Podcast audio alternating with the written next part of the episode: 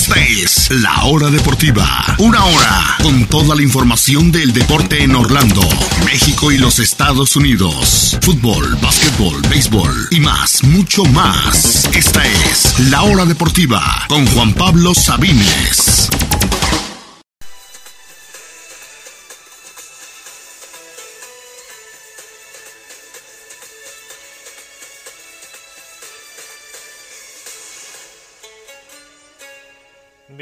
Bienvenidos, bienvenidos sean todos a la hora deportiva edición mundialista. Ya tenemos gran final de Qatar 2022.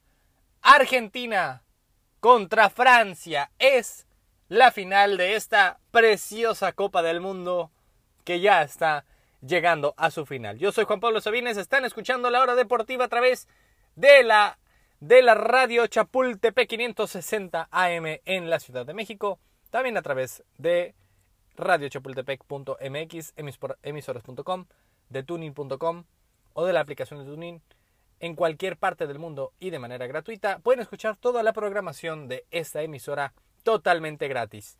¿Qué tenemos el día de hoy? Vamos a hablar de las dos grandes semifinales que vivimos. Argentina que goleó 3 a 0 a Croacia y por supuesto el partido que comenzó y terminó hace unos minutos Francia venciendo 2 a 0 a Marruecos. La gran final Francia contra Argentina, cómo llegaron los dos equipos. No solamente me refiero a las semifinales, sino cómo llegaron históricamente en los últimos años o en los últimos mundiales a esta instancia.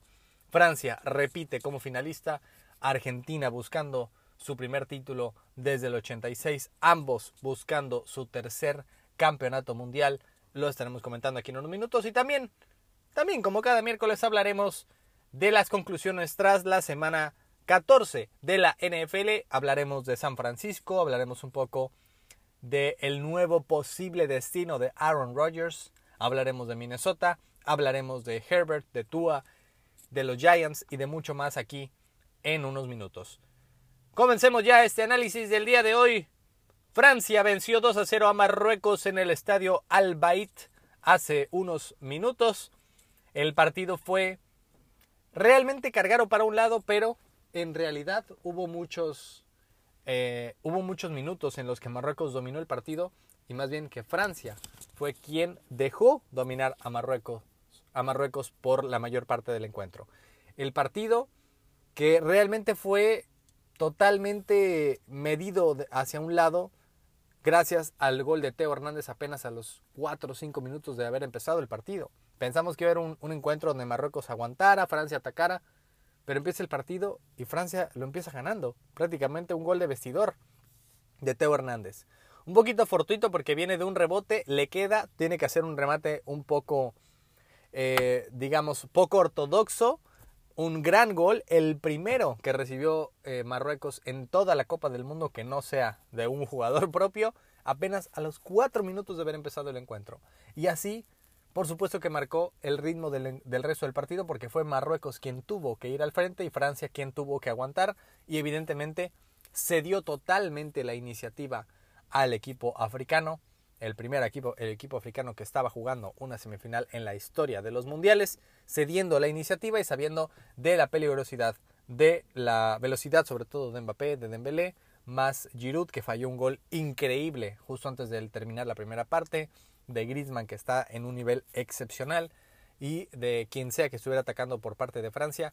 Y eso condicionó totalmente el partido porque fue en vez de ver a una Francia tomando la iniciativa y un Marruecos aguantando como le había hecho muy muy bien ante España y ante Portugal, fueron ellos quienes tomaron la iniciativa, estuvieron cerca de empatarlo, fue Lloris quien tuvo más de una ocasión eh, que hacer una tajada extraordinaria eh, con remates de fuera, con una chilena, eh, realmente fue importante el, esfuerzo defensivo de Francia y el esfuerzo del arquero Lloris y fue más bien un partido muy distinto a lo que pensábamos ver precisamente por ese gol prácticamente de vestidor para Francia.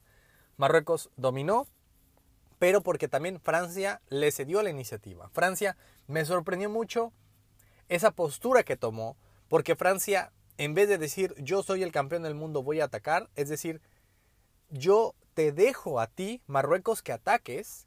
Marruecos básicamente no había hecho todo eso en toda la Copa del Mundo. Tomar la iniciativa y atacar. Te dejo que ataques y yo voy a ver qué vas a hacer con el balón y yo soy más peligroso cediéndote la iniciativa y buscando espacios al contragolpe. Y así fue.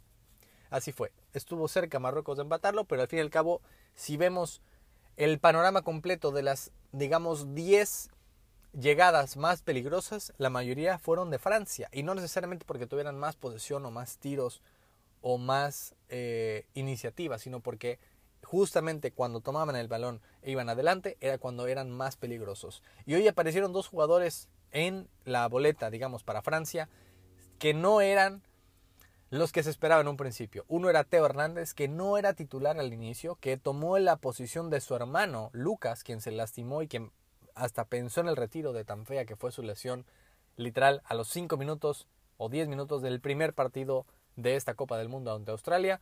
Y el otro fue, pues, eh, Colo Ekambi, que apenas entró en la, en la segunda parte, había, acababa de entrar por Giroud, quien, quien Giroud hizo un partido bueno a secas, no tanto ofensivamente, sino más bien aguantando, eh, teniendo la posesión, distribuyendo la pelota, como lo hemos visto por lo general. Y fue, eh, perdón, Colo Muani, el, el, jugador que apenas acababa de entrar, hacía, vaya, unos cuatro, unos, unos cinco minutos antes de, no, unos cinco segundos más bien antes de justamente de ese cambio, y quien tras un rebote bastante fortito puso el 2 a 0 y ahí en ese momento se terminó el partido. Marruecos no tuvo respuesta a ello y vino, se vino abajo totalmente. Tuvo algunas cercanas todavía en, esos últimos 10, 15 minutos de partido, más eh, de, de, tiempo, más por supuesto lo que agregó el árbitro, que ya no fue mucho, no hubo mucho drama y al final Francia llega a la gran final siendo muy efectivo, anotando un gol de vestidor, más otro un poco fortuito, dando la iniciativa, dando la pelota, siendo efectivo, siendo peligroso cada ataque, sin necesitar de un Mbappé espectacular, sin necesitar del goleador eh, Giroud. Así llega a la gran final de la Copa del Mundo. Ojo, no es muy común que un europeo vuelva a llegar a la final, un europeo campeón vuelva a llegar a la final. ¿Saben cuántos campeones europeos han vuelto a llegar a una final de Copa del Mundo? Solamente Italia en el 34 y 38. Claro, un mundial que fue aquel del 38 eh, manchado por el fascismo, por las amenazas literal de muerte de Benito Mussolini, por varios equipos que tuvieron que, literal dejar de ir a esa Copa del Mundo y que además fue un mundial donde básicamente llegó a la final con tres partidos nada más. No hubo grupos, fueron directamente a octavos de final, cuartos, semifinales y la gran final y así es que llegó nuevamente Italia a la final. Desde entonces, ningún campeón europeo había vuelto a llegar a la gran final desde 1938. Lo logró Brasil en el 62, lo logró Argentina en el 90 y logró Brasil otra vez, en el 98, 94, 98 y hasta 2002, pero ningún europeo lo había logrado desde hacía ¿cuánto? Déjenme hacer las cuentas. Desde hacía 74 años que no veíamos, eh, 70 sí, 74 años que no veíamos algo de ese estilo. No, mentira, 84 años que no veíamos algo de ese estilo. Así que claramente, claramente es un, un, un hito histórico en lo que ha hecho Francia. Se ha pasado la maldición del campeón por el arco del triunfo, básicamente, y aquí está nuevamente en la gran final. Y además, con dos cambios importantes en la alineación, sentó a Rabiot lo sentó definitivamente, pese a que había dado un gran partido, un gran mundial. Deschamps dijo, ¿saben qué? Necesito algo distinto en ese partido. Lo sentó por Fofana, que no es, digamos, un jugador de clase mundial como lo ha sido Rabiot, jugador del PSG de la Juventus. Y también terminó sentando a Upamecano, central del Bayern Múnich, por Conate, un jugador que no ha sido eh, muy regular en el Liverpool y que terminó jugando de central titular en la semifinal de la Copa del Mundo y además jugando los 90 minutos. Así que me parece que es una Francia que opciones tiene y que no necesariamente necesita aplastarte, ahogarte, eh, ni tampoco necesita de un excelente partido de Griezmann o de Mbappé o de Giroud para ganar el partido. Puede ganar de muchas formas y eso es lo que hace tan peligrosa tan peligrosa a la selección francesa, que puede ganarte ahogándote, puede ganarte cediendo la iniciativa, puede ganarte con una genialidad de Mbappé, puede ganarte con una genialidad de Giroud, puede ganarte eh, tirándose atrás y al contragolpe. Es una Francia que te gana de muchas formas y fuera del partido contra eh, Túnez, en el que fue una selección B, ha ganado todos los partidos de esta Copa del Mundo y está otra vez el campeón del mundo en la gran final de la Copa del Mundo. Francia llega a la gran final y cabe recordar que es una selección francesa multicultural, es una selección que tiene 23 de 26 jugadores, ya sea nacidos fuera de Francia o, de origen eh, otro que no sea francés. Jugadores como Mbappé, con origen de Camerún, jugadores como Griezmann, jugadores como Camavinga, como Chouameni. Solamente hay tres jugadores, tres de los 26 de Francia que nacieron en Francia y que ambos padres son franceses. Nada más. Es una selección que representa esa multiculturalidad, esa selección que representa ese, esa Francia multicultural que tanto se ha negado a hacerlo, que tanto se ha negado a aceptar esas raíces, a esos, a esos franceses que vienen del Caribe, que vienen de África, que vienen de otras partes de Europa y que son franceses, no por lucir diferente, por tener otro color de piel, por no ser blancos, fumar cigarritos y tener un baguette y una boina, son menos franceses. Y eso es lo que representa esta Francia, la Francia campeona del mundo en 2018 y por supuesto la Francia campeona del mundo en 1998. Ese multiculturalismo que ayuda a Francia a ser mejor. El fútbol es en este caso solamente, solamente un ejemplo de la vida real, un ejemplo del que, de que aceptar otras culturas, aceptar otro tipo de gente que no es el estereotipo francés de toda la vida, hace que tu país, o en este caso tu selección de fútbol, sea mejor. Francia ganó el Mundial 98 con una plantilla llena de jugadores provenientes de otras partes del mundo, del Caribe, de Europa, de África principalmente, ganó el Mundial 18, 2018 de la misma forma y está en otra gran final también de la misma forma. Además de todo, cuatro finales de Francia desde 1998. En 24 años, cuatro finales de Copa del Mundo. Nunca, nunca se había visto eso. Solamente lo podemos comparar con lo de Alemania entre el 74 y el 90, donde llegaron a cuatro finales perdiendo dos de ellas. Aquí, eh, en, un lapso de 16 años, es el único caso que recuerdo de un equipo que ha sido tan dominante, tan contendiente y tan, tan eh, constante, llegando a finales, a instancias finales de una Copa del Mundo como lo es esta Francia. Que Francia cambió totalmente en la década de los noventas con la, con la academia que pusieron en aquel entonces, que hizo que los jugadores precisamente de otros orígenes, vaya, es un proyecto de nación, es un proyecto de todo el país en el que toda la liga y todos los equipos de la liga están de acuerdo. Quien dicta las normas de la cantera, digámoslo así, francesa, es la federación, no es un equipo u otro, es la federación.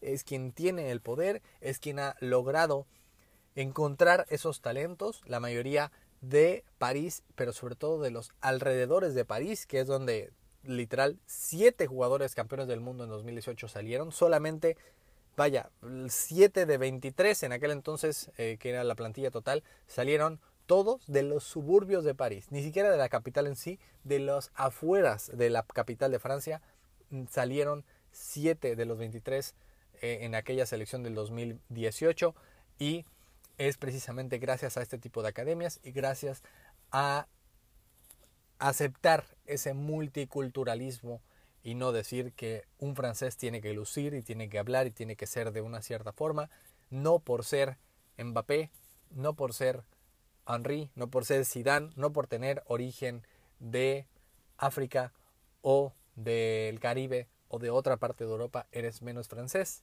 Lo vimos y otra vez más estamos viendo un ejemplo de éxito. Eso es esta Francia otra vez en la gran final de la Copa del Mundo. Y ojo, Francia quedó, llegó para quedarse.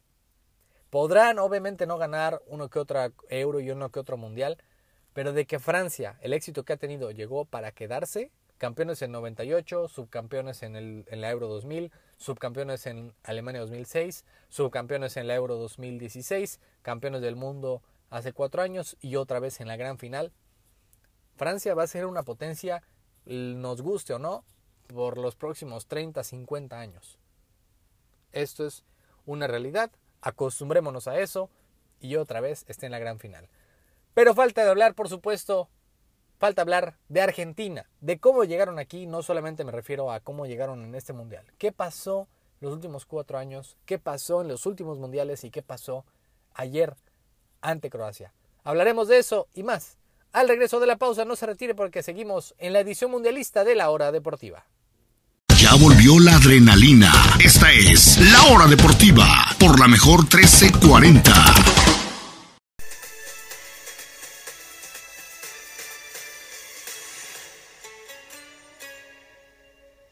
Gracias por continuar en sintonía en este miércoles 14 de diciembre.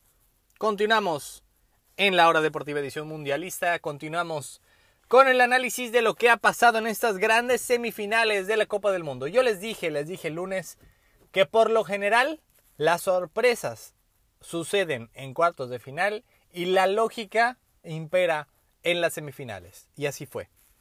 Croacia y Marruecos fueron una preciosa historia llegaron más lejos de lo que cualquier persona pensaba. Si hubieran dicho, hay un grupo, un grupo de los ocho en el Mundial, que va a meter a dos semifinalistas, hubieran dicho, bueno, España y Alemania, hubieran dicho Francia y Dinamarca, cualquier otro. No creo que nadie hubiera dicho que se iban a meter Croacia y también Marruecos a las semifinales. Sin embargo, eso pasó. Y se enfrentarán otra vez por segunda ocasión en este Mundial ahora el sábado en el partido por el tercer lugar. Un partido en el que pues realmente ambos tienen que estar contentos, que llegaron más lejos de lo que pensaban. Creo que Marruecos se llevaría a ese partido, creo que jugó mejor esta semana y creo que se merecería más, digámoslo así. Aunque obviamente no importa tanto en la, en la historia mundial, poco, poco se acuerdan del tercer lugar, pero al fin y al cabo creo que es un partido que eh, ambos estarán contentos de jugar. Croacia celebró mucho el tercer lugar en el 98, como lo hizo Turquía en el 2002 y muchos otros equipos que al fin y al cabo están contentos de llegar a esta instancia y que pudieron celebrar, aunque sea jugar ese partido y ganarlo. Así que no nos olvidemos que queda otro partido más, será el sábado y será Croacia contra Marruecos. Ya se enfrentaron y quedaron 0-0 justamente en la primera fecha de esta Copa del Mundo. Pero bueno, ya hablamos de Francia, hablemos del otro, del otro gran finalista, Argentina. Argentina está en la final y cabe recordar cómo llegaron aquí. El dolor que han tenido desde el 86 es inigualable, inigualable para un equipo de, que es potencia mundial y que ha estado tan cerca de la gloria con tantos equipos contendientes y que se ha quedado cerca. En la final, como en el 90, a cinco minutos del final con el penal de Breme, con el tobillo hinchado de Diego. En la final del 2014, en tiempo extra, con la chilena, bueno, la tijera de Gotze y con esos fallos increíbles de Guaín y de Palacio.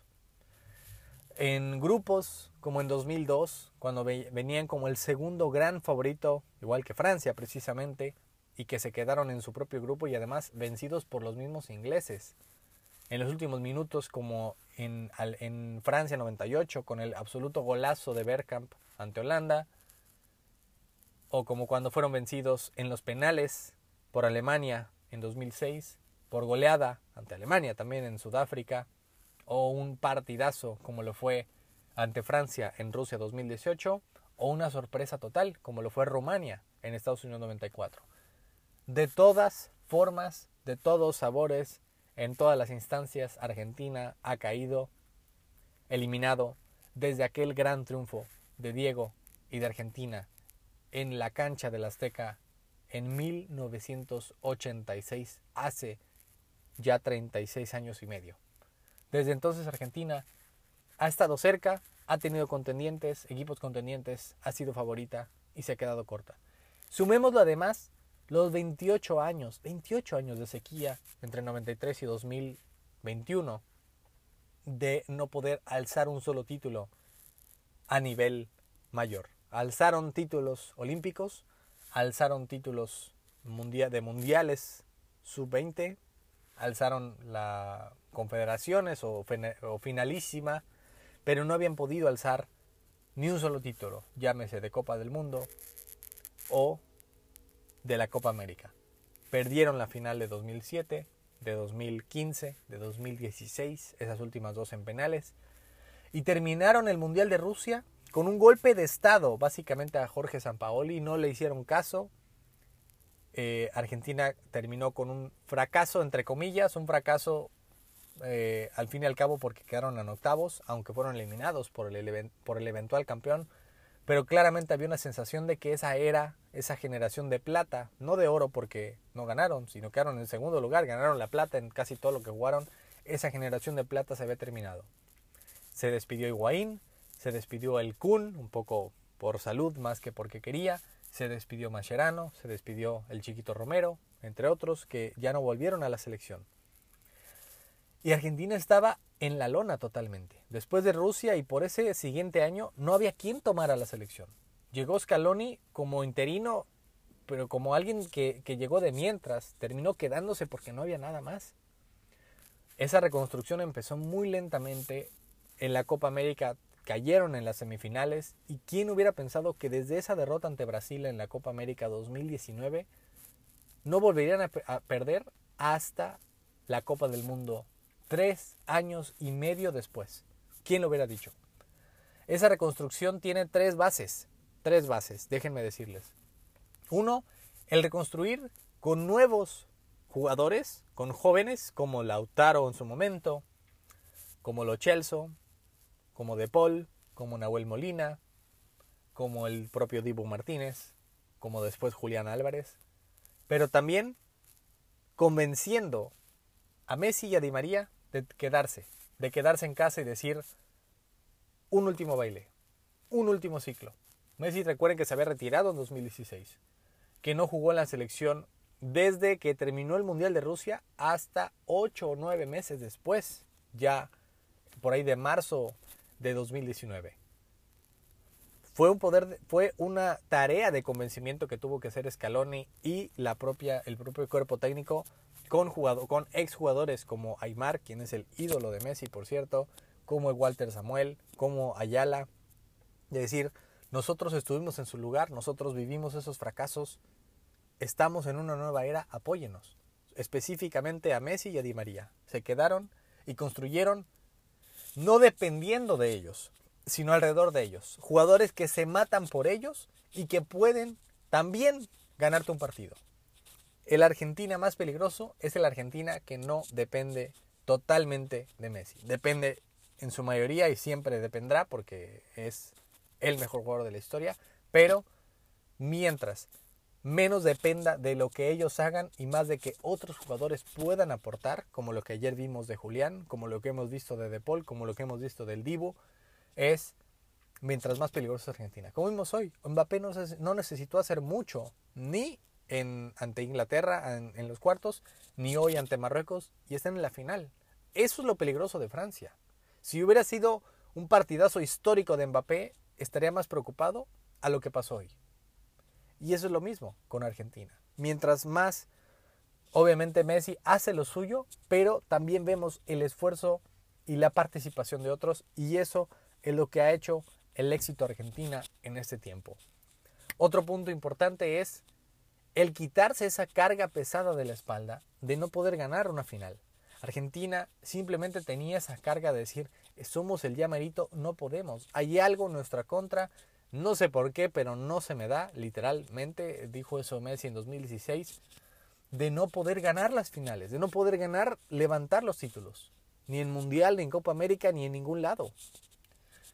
Eso se lo quitaron de la espalda con la Copa América 2021 y dijeron, Podemos, claro que podemos. Esa fue la gran diferencia con, esa fue la, gran eh, motivación de ganar la Copa América. No solamente es levantar un título, es decir, Levantamos este título, podemos levantar cualquiera. Si le ganamos a Brasil en el Maracaná, si ya rompimos esa malaria de no salir campeón, podemos. Esa es la gran diferencia.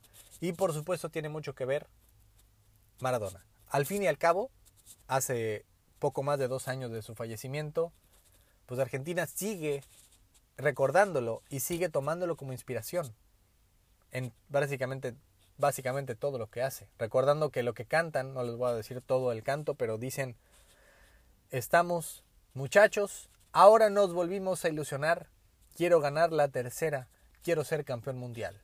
Y al Diego en el cielo lo podemos ver con don Diego y con la Tota o la abuela alentándolo a Lionel. Eso es lo que cantan en la hinchada de Argentina.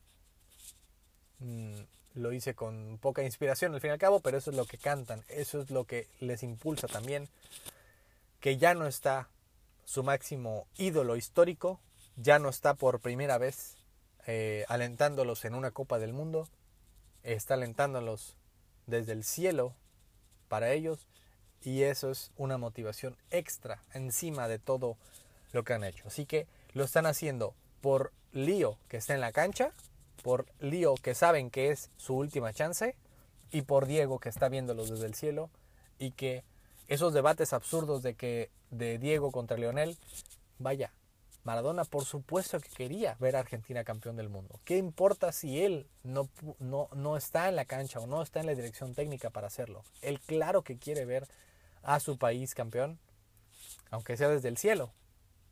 Por supuesto, si tú apoyas, si crees que Maradona es el mejor de la historia, si es tu ídolo, por supuesto que tienes que apoyar a Argentina. Por supuesto que tienes que querer que queden campeones. Vamos a hablar específicamente de lo que pasó ayer. Creo que fue un partido que en el que el marcador final fue un poco exagerado. No creo que Argentina fuera tan superior a Croacia para golear los 3 a 0. Creo que mucho tuvo que ver más que lo que dejó de hacer Croacia que con lo que hizo Argentina, que fue una alineación distinta. Ahora nuevamente salió con la línea de 4, a diferencia de la línea de 5 que había salido contra Holanda, pero igual ahora con solamente dos delanteros y teniendo un mediocampista más. Un poco a veces se, se confundía qué posición tenía De Paul más McAllister, más Leandro, todos ahí en el medio campo, pero al fin y al cabo veo una Argentina con 11 guerreros, con jugadores que se parten el alma, que básicamente ven cada jugada que tienen que dejarlo absolutamente todo todo.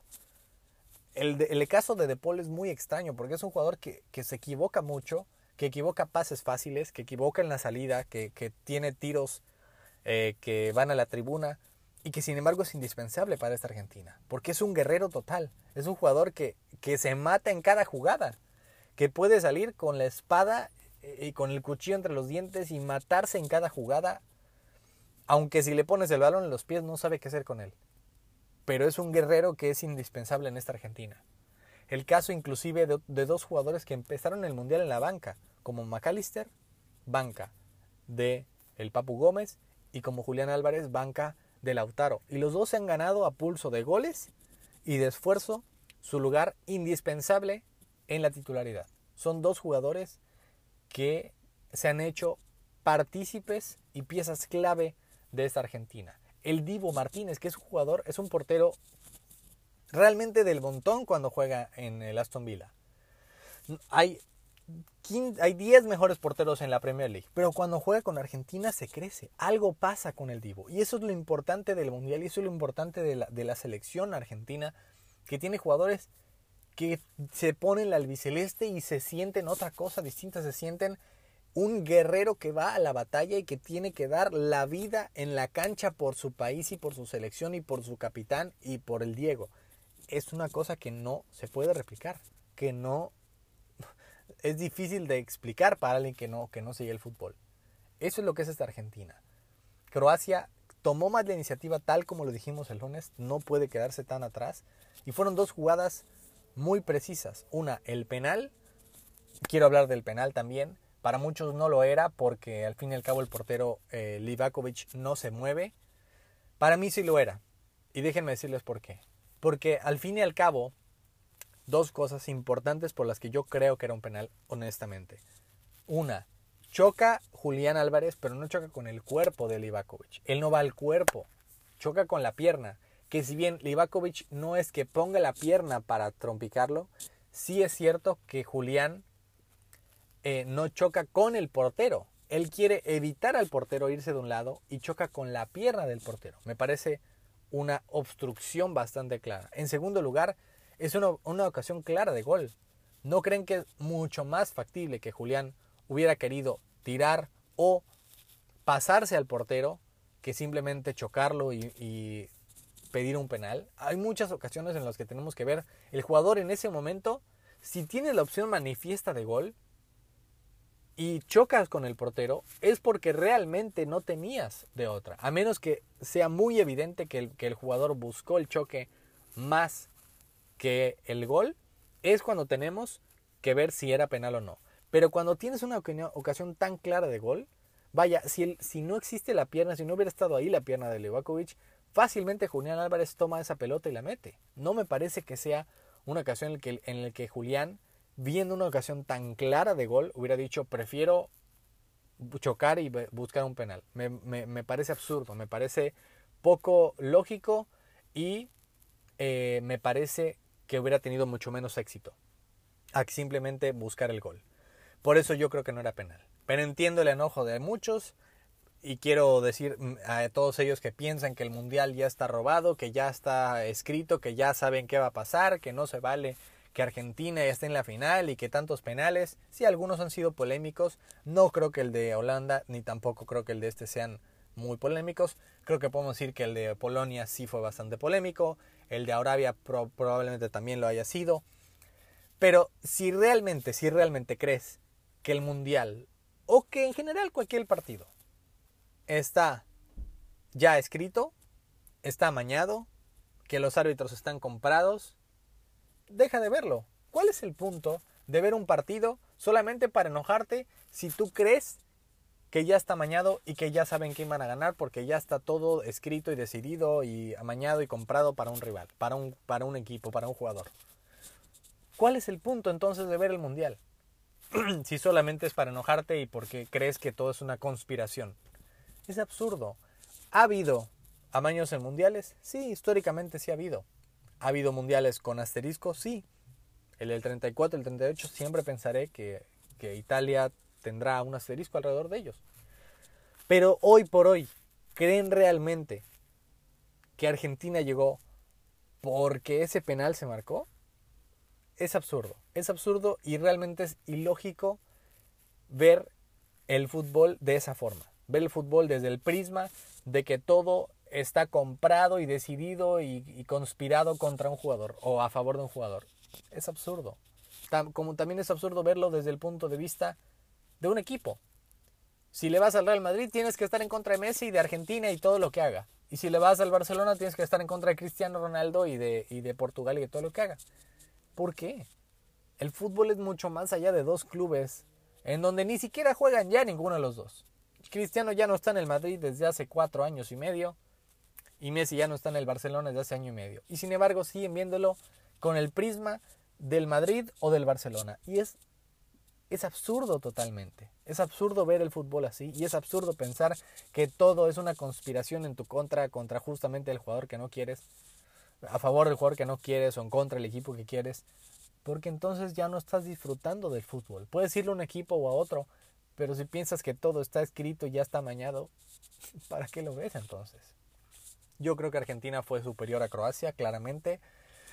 El segundo gol, el de Julián Álvarez, es un, un, una belleza, una chulada de gol que tuvo un poco de fortuna porque el rebote le quedó ahí, pero es una jugada de puro coraje, más que calidad, porque no es que se llevara a ocho jugadores, no fue una jugada maradoniana como lo están diciendo muchos, fue una jugada de puro corazón, sudor y más cosas. Yo creo que es una jugada del puro esfuerzo de Julián, que hizo todo para llegar a meter el gol.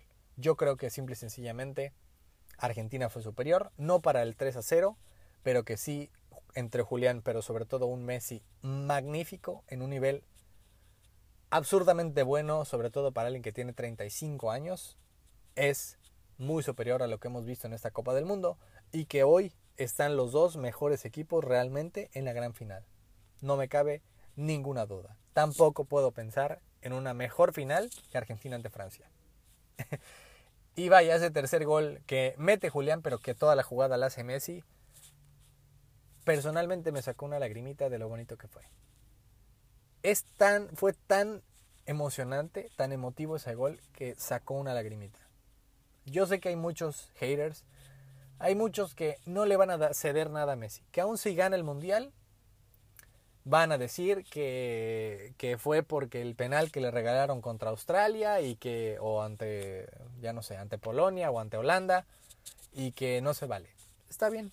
Y hay otros que, como yo, que ya pensamos que es el mejor de la historia, aun si no ganara el domingo. Y creo yo, ya lo hablaremos más el, a fondo el viernes, Hablaremos de las formas que puede ganar cada equipo, los porcentajes, de, de, posible parado táctico, de todo eso el viernes. Pero hoy por hoy creo que es ligeramente favorito Francia. Y aún así, creo que Messi es el mejor de la historia, aún si pierde esta final. Pero para aquellos, aquellos que creen todavía que su carrera depende de si gana o no el mundial, este es el partido más importante. Y él lo sabe. Él sabe más allá de lo que piense la gente, él sabe que el objetivo de su carrera es ganar el mundial. No importa si gana otras Champions, si gana otros balones de oro, no importa cuántos goles meta, no importa mientras gane el mundial. Para él es, ha sido lo más importante. Está en una misión, está haciendo cosas que nunca en su carrera lo había hecho. Ni cuando estaba en su mejor momento había anotado en fases eliminatorias de mundial y ahora lleva en tres partidos seguidos anotando vaya, creo que, creo que claramente se ha puesto un objetivo, se lo puso hace años y está en una misión y está a 90 minutos de conseguirlo. Y el rival no puede ser mejor. Ya hablaremos de ello el viernes, pero qué preciosa final nos ha quedado. Argentina, el mejor de todos los tiempos para mí, para mí lo es, contra el mejor del mundo hoy por hoy. Porque también para mí, hoy por hoy el mejor del mundo se llama Kylian Mbappé. Y quien va a dominar la próxima década de fútbol es Kylian Mbappé. Y quien podría eventualmente, tal vez en 10, 15 años, poner su nombre entre la lista de los mejores de la historia es Kylian Mbappé. Todo eso, todo eso y más está en juego este domingo. Vamos a una pausa porque ya hablamos mucho, muchísimo de fútbol, ya hablamos muchísimo de la Copa del Mundo. Argentina ante Francia, no se pierda nuestra edición mundialista de viernes con el previo de la gran final y mucho más. No se vaya, vamos a una pausa y continuamos con la NFL. Seguimos en la hora deportiva.